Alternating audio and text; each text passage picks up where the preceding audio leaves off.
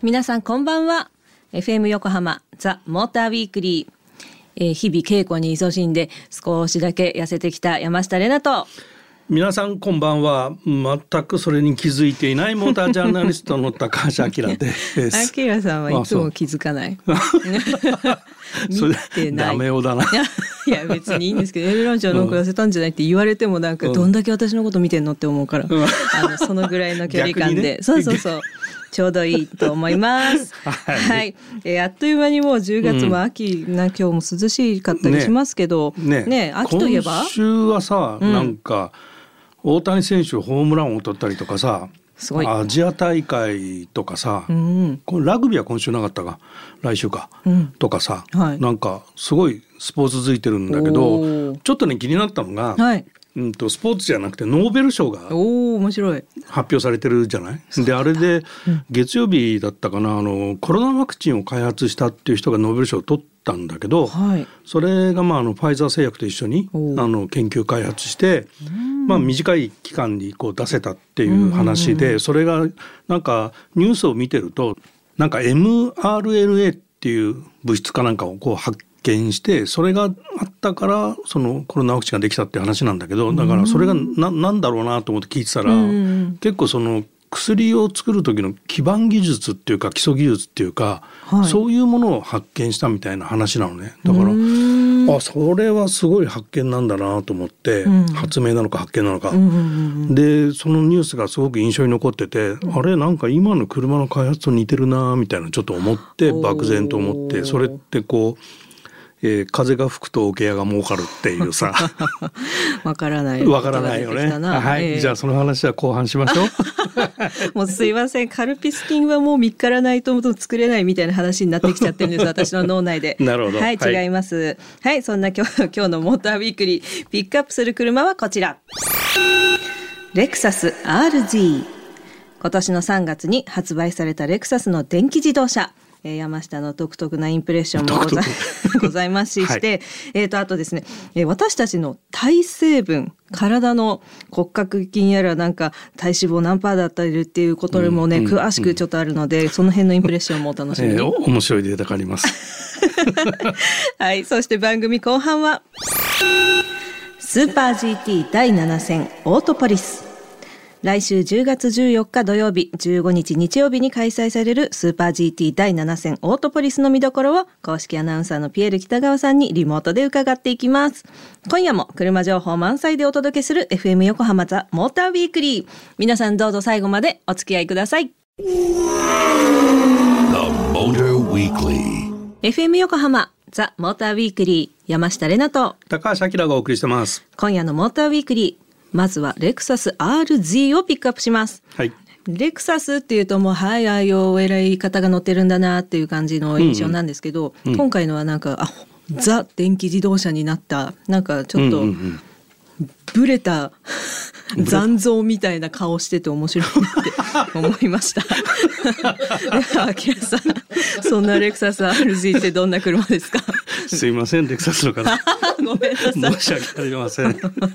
あの、レクサスは2035年までに EV 専門ブランドになりますよって宣言してるのね。あ、そうなんです、で、まあ、それの第一弾ということなんだけど。あのまあ、具体的にはあの UX300E っていう EV もあるんで、はい、電気自動車としては2代目なんだけど、うんうん、この RZ は ETNGA っていう電気自動車専用のプラットフォームを使って作ったんで、はい、まあ第一弾みたいな位置づけなんね。で EV 化すると EV って何っていうとこうエンジンをモーターに変えてガソリンの代わりにバッテリー搭載してるみたいなそういうイメージだと思うんだけど、電動化ってそこの部分だけじゃなくて全部が電動化されていくんで今自動車メーカーすごく大変なのね。でそれがねさっきあのノーベル賞の話で言った、はい、風が吹けば桶屋がかかるっていうね。わかんないそれ。どういう意味ってあのだから一見関係なさそうなことが巡り巡って関連づけてくるよ関連づいてくるよってことなんだけど、うん、電動化されるといろんなものがこう電気的につながっていく必要があって、うん、それを EE アーキテクチャって私業界では言われているんだけど、はい、まあエレクトリカルとエレクトロニック、電気と電子はいはい、で EE アーキテクチャって言ってるんだけどその基盤技術なんだけど、うん、分かりやすく言うとさ昔リモコンキーでピッて押すとドアロックが解除したじゃん、うん、まあ今でもそうだけど でも最近はそれピッてやると、はい、ドアロックも解除されてヘッドライトがついたり あのハザードがついたりいろいろついたり、はい、で多分ドアも開くようになるのね。でそれ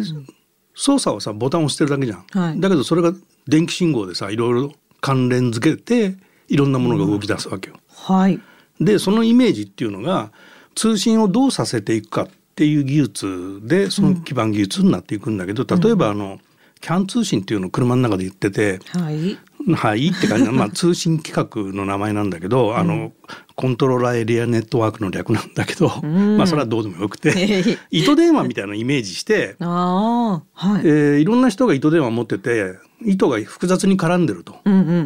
ん、誰かが一言何か言うと全員がそれ聞こえてるみたいな、はい、そういう通信するといろんなものが関連づくじゃん。わかりやすい。はい。ね、うん、でこれが、まあ、キャン通信の特徴なんだけどでだけど映像を送りたいっていうとちょっと容量多くて無理よみたいななった時は、イーサネットを使ったりとかっていう通信規格を変えてやればつながると。はい、で車にはね今いっぱいパソコンはパソコンじゃないこあの コン コンピューターいっぱい積んでるのね。でそれらがこういろいろと連動していってモーターを動かしていかないと、そういうものがまあ、モーターとかアクチュエーターを動かさないといろんなものが動作しないよっていうところでその基盤を作ることで今一生懸命やってると。すげえな。でまだそれ完成はどこのメーカーもしてないんだけど今中国の BYD が一番進んでるかなとテスラかもしれないんだけど、うん、そこら辺この間出たミュンヘンでやった IAA のモーターショーだと8 in 1って言って8つのエリア、ドメインを一つのコンピューターでコントロールするよっていうのはもう現実に車として出てきちゃってて日本はちょっと遅れてるんだけどさそこら辺では、うん、でもまあ今からどんどん追いかけていきますっていうところで、はい、まあレクサスのこの初の EV 専用モデルが出ましたと。で我々が乗ったのが RZ450E バージョン L というところですね。なるほど。わかりました。はい、ありがとうございます。詳しい人だと、ビジフォー x とか、うんうん、ソルテラ、はい、それとね同じプラットフォームを使ってはいる。そうなんだ。そう、で車の大きさとしては全長が4.805うん、で幅が1895結構幅広いんだよね。そうですね。で高さが1635で SUV です。はい。でホイールベースはその BG4X なんかと同じ2850、うんうんうんうん、で車自体はだから BG4X だいぶ大きいかもしれないね。D セグメントぐらいあるんじゃないかな。確かにどっしりしてました、うん、で前後に2つのモーターを搭載している四輪駆動で、はい、え航続距離は494キロというところが走れますというのがまあ主な特徴ですかね。ありがとうございます。はい、それではここでそのね山下が残像と言ってしまいました。残像。レクサス RZ のハンドルを握ってまいりましたので、その様子お聞きください。残響って好きだったな。はい、私は今レクサス RZ を運転して走っています。なんか、カーペカーペット、うん、これなんかすごい高級な人ん家に敷いてあるラグのなんか、なんていうんですか、モップを切ったみたいな。カーペットが引いてあって、なんか、もし私がこれ持ってたら、あの、乗る人、同乗者の人ごめんけど、ちょっと靴脱いでっていう感じの雰囲気かなっていうとこですけど。ファーストインプレッションがフロアマットの話から入るとは思わなかっただって乗り込んだ瞬間になんか、あ、こう、モフモフしてると思って。あまあ確かに、間違いない。ちょっとね、そこが一番びっくりした。そこが一番って何よ、そこがってね。どういうことよ。これ電気自動車なんですけど。そう、今それ伺おうと思いましたね。はい。電気自動車なんですよ、これ。あ、そうですか。あのー、これな、なんですかね。いや、まあまあ、高級感のあって。うん。まあ、大きいっちゃ大きいじゃないですか。うん、でもなんか、体にフィット馴染む感じがしましてですね。あの、た、楽しく、ほら、市街地走れるし。うんなんか大きいワンちゃん飼ってたり、お子ちゃんいたり、買い物の荷物が多いお母さんでも、うん、なんか取り回しがいいんだろうな。あと乗っててちょっと気分いいんだろうな。っていう感じ。まあ高級ブランドだからね。はい。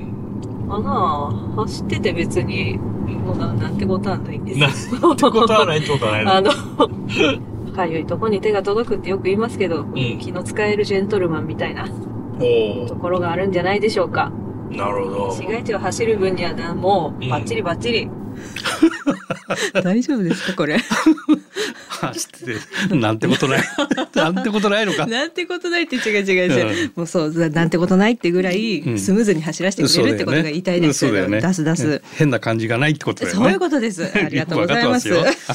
高級なねカーペットみたいな感じも良かったんで、ぜひ皆さんあのぜひ乗ってほしいあのモフモフを体験してほしい、うん、はい、はい、以上です。そして、はい、電気自動車に欠かせないものといえばもうはい充電。充電の話だよね。ね、はい、えー、レクサスエレクトリックfied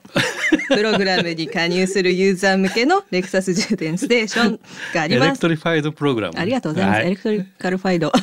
うん、ダメだ。はい、はい、その第一弾が今年の6月、東京ミッドタウン日比谷に開設されました。えー、レクサス RZ に乗って実際に行ってきましたので、その様子をお聞きください。駐車券をお取りください。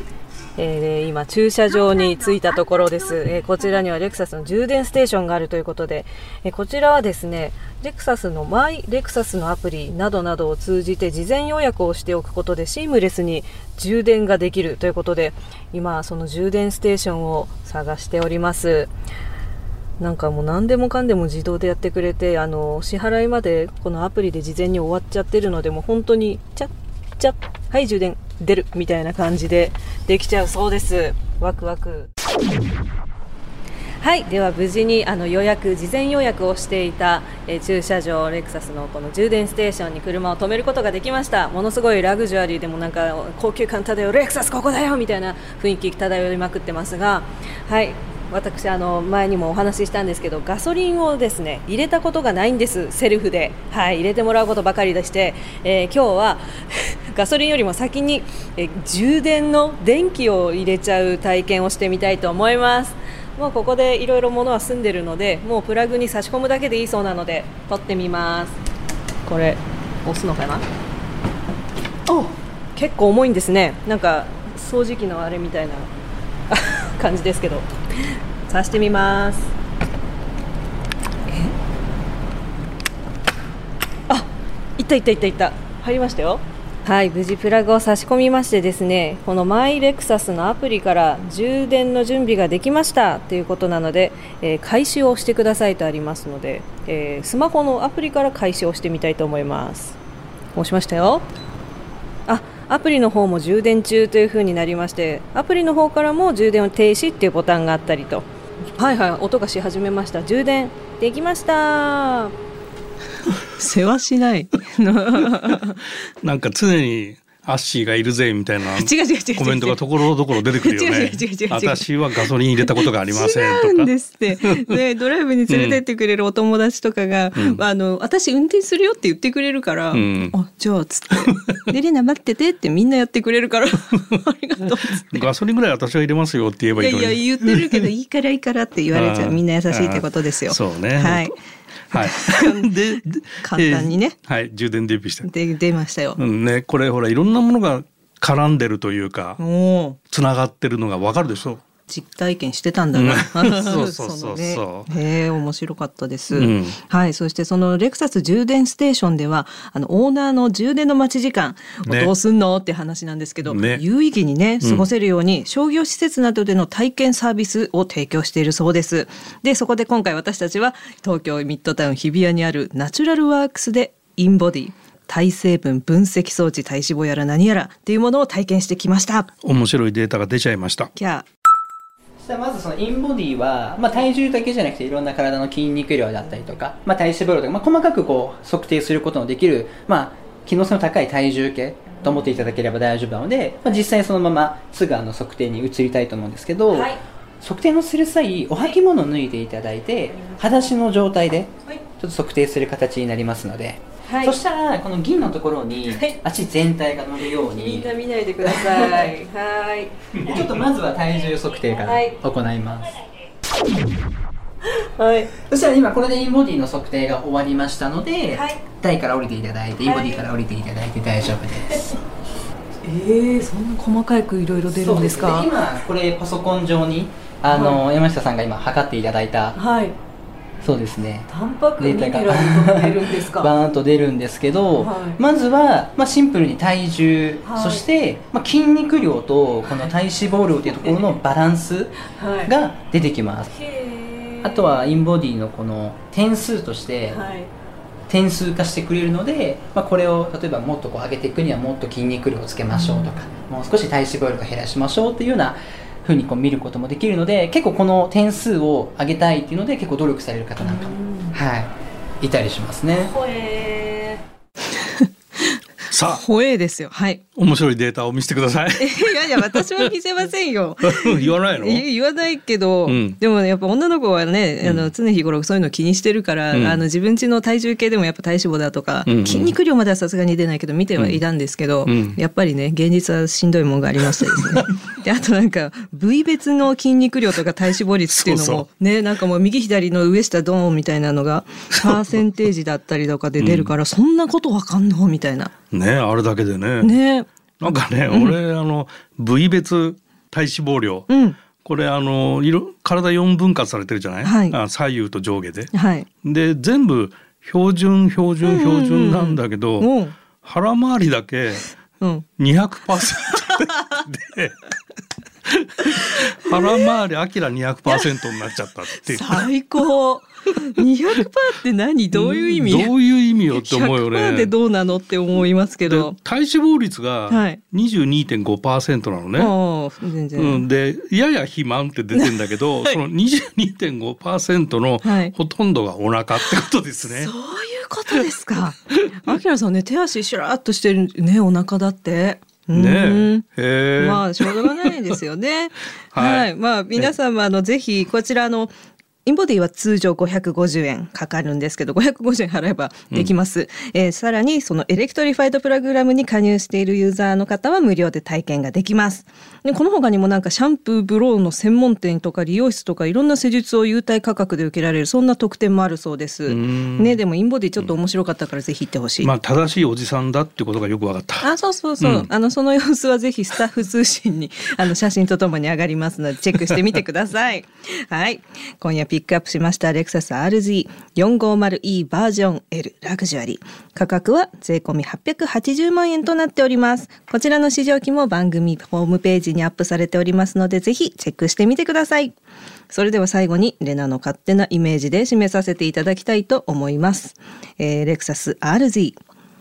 いつも良さそうなスーツに身を包み、髪はポマード的なもので櫛で整え背はそんなに高くない、うん、娘も独り立ちしてコンサートを聴きに行くのが趣味。何度も同じ自慢話をするので初めて聞いたテンションでいるのが難しい人が乗っていそう。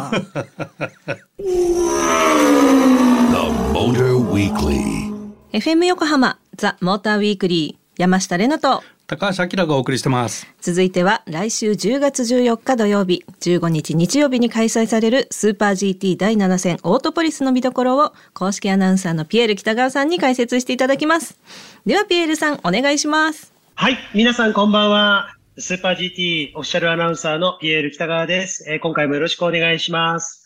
さあ、早速なんですが、第7戦オートポリス、えー、見どころ紹介ということで、えー、まずはですね、ちょっと簡単なレースの説明だけしておきますと、えー、今シーズンはですね、え全部で8戦のレース、大会が行われるんですけれども、えそのいよいよですね、第7戦ですから、まあ、次の第8戦が最終戦、まあ、チャンピオン決定戦ということになるんですね。えそして今回のレースは、え450キロの距離にまた戻ります。えー、これまでですね、まあ300キロがベースになっていたスーパー GT なんですが、え、今シーズンは富士のレース、そして鈴鹿のレースについては、えー、2戦ずつ、え、合計で4450キロ、まあ、通常のその300キロのレースから1.5倍の長さになった、え、長距離レースになっていたんですが、え、このオートポリスも初めて450キロの距離に伸びることになりました。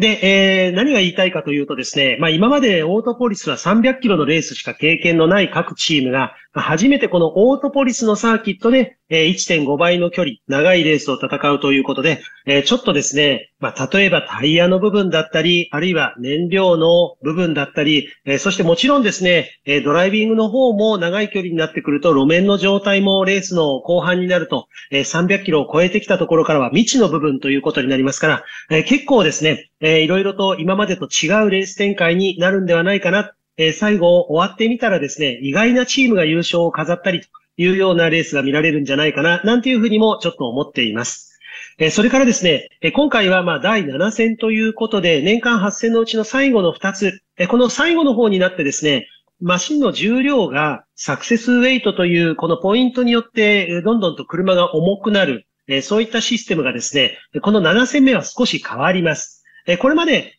GT500 の場合は1ポイント ×2kg、そして GT300 の方は1ポイント ×3kg という計算でサクセスウェイトというのを積んできたんですが、それが半分の計算になります。ということは、今までですね、かなり重さに苦しんでいたポイントランキング上位のチームが、軽減をされる。半分のサクセスウェイトになるということは、かなりマシンが軽くなって運動性能が回復すると、まあ、レースがですね、動きが大きく変わってきそうな気配なんですね。まあ、そんなことを考えると、GT500 については、これまでポイントランキングトップの方でした、例えばですね、3号車のニテラモチュール Z、千代高星組、それからですね、23号車のモチュールオーテック Z、松田クインタリリ組、こういったですね、日産 Z と、そしてミシュランのタイヤの組み合わせ、えこれが結構力強く走ってくれるのかなっていうふうにも思います。まあ、あとそれの対抗馬としては、8号車だったり、16号車だったり、ARTA 無限 NSXGT、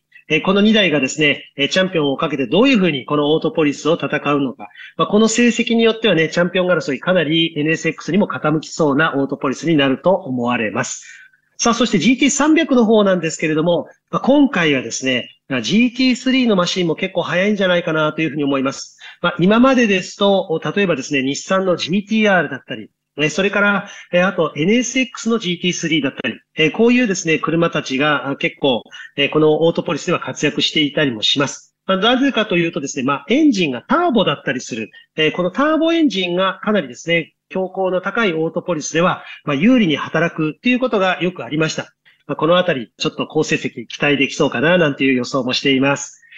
さあ、ということで、えー、いよいよ残り2戦スーパー GT ですけれども、まあ見どころはたくさんあります。450キロの長距離、そして重量も軽くなる。まあいろんなところでチャンピオンシップあと2戦、えー、果たしてチャンピオン争いに残るのはどのチームになるのか、えー、ここを受けたですね、熱い戦いが期待できると思います。えー、今回もどうぞ皆さん楽しんでいただきたいと思います。ということで、ここまでピエール北川でした。ピエールさんどうもありがとうございました。ありがとうございました。スーパー GT 第7戦オートポリスは来週10月14日土曜日15日日曜日に開催です。皆さん一緒にドキワク盛り上がりましょう。この時間はスーパー GT の公式アナウンサーピエール北川さんとお届けしました。